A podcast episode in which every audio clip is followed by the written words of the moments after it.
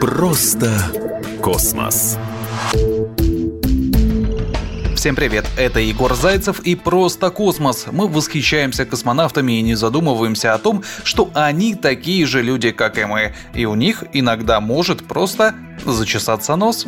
Иногда астронавты вынуждены проводить в открытом космосе не один час, и единственное, что их спасает от неминуемой смерти – скафандр. Кроме опасной обстановки и отсутствия силы притяжения, особую сложность составляет нахождение именно в самом скафандре. Во-первых, он весит от 114 до 178 килограммов и состоит из 14 слоев, а это очень затрудняет какие-либо движения и маневренность. Во-вторых, что делать, находясь в таком агрегате, если вдруг зачешется нос? Ощущение ведь, мягко говоря, не из приятных, и с ним трудно совладать. Оказывается, астронавты нашли выход из этого положения. В шлеме есть специальное приспособление под названием Вальсальва, об которое и чешут свои носы астронавты. Но изготовлено оно было совершенно для других целей. При резких перепадах атмосферного давления устройство позволяет выровнять давление в голове, чтобы не допустить осложнений. Вальсальва похожа на небольшую подушечку, выполненную из специального материала, внешне напоминающего обыкновенный поролон. На ней располагаются две выпуклости таким образом, чтобы можно было зажать нос. Тогда можно сделать выдох с закрытым ртом и носом, чтобы разложило уши. Простое нехитрое устройство выполняет функцию руки в этом действии. Крепится вальсальва внутри шлема на двусторонний скотч в том месте, где не будет мешать обзору, но таким образом, чтобы удобно было дотянуться носом. Известны случаи, когда об нее даже вытирали слезы и пот.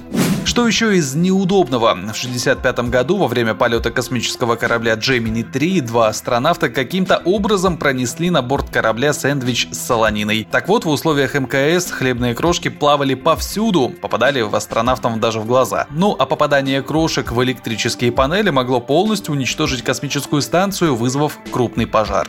Для того, чтобы предотвратить или хотя бы несколько замедлить деформацию мышц, возникающую в условиях невесомости, все астронавты во время пребывания пребывания на МКС должны тренироваться по меньшей мере 2 часа в день. Активные нагрузки на организм ведут к появлению испарины, которая ведет себя совершенно иначе, чем на Земле. Пот не капает с вашей кожи, он прилипает к вам и собирается в маленькие шарики. Вы можете плавать с этими каплями пота на вашем теле, но астронавты вытирают всю жидкость полотенцем, собирают ее и фильтруют. Как и их моча, фильтрованный пот употребляется в качестве питьевой воды. Но вишенка на торте это то, что подготовка космонавтов включает в себя не только изучение математики, физики и физические упражнения, главное, они также должны выучить русский язык. Вспоминаем школьные годы и держим пальцы крестом за иностранных космических коллег. Просто космос.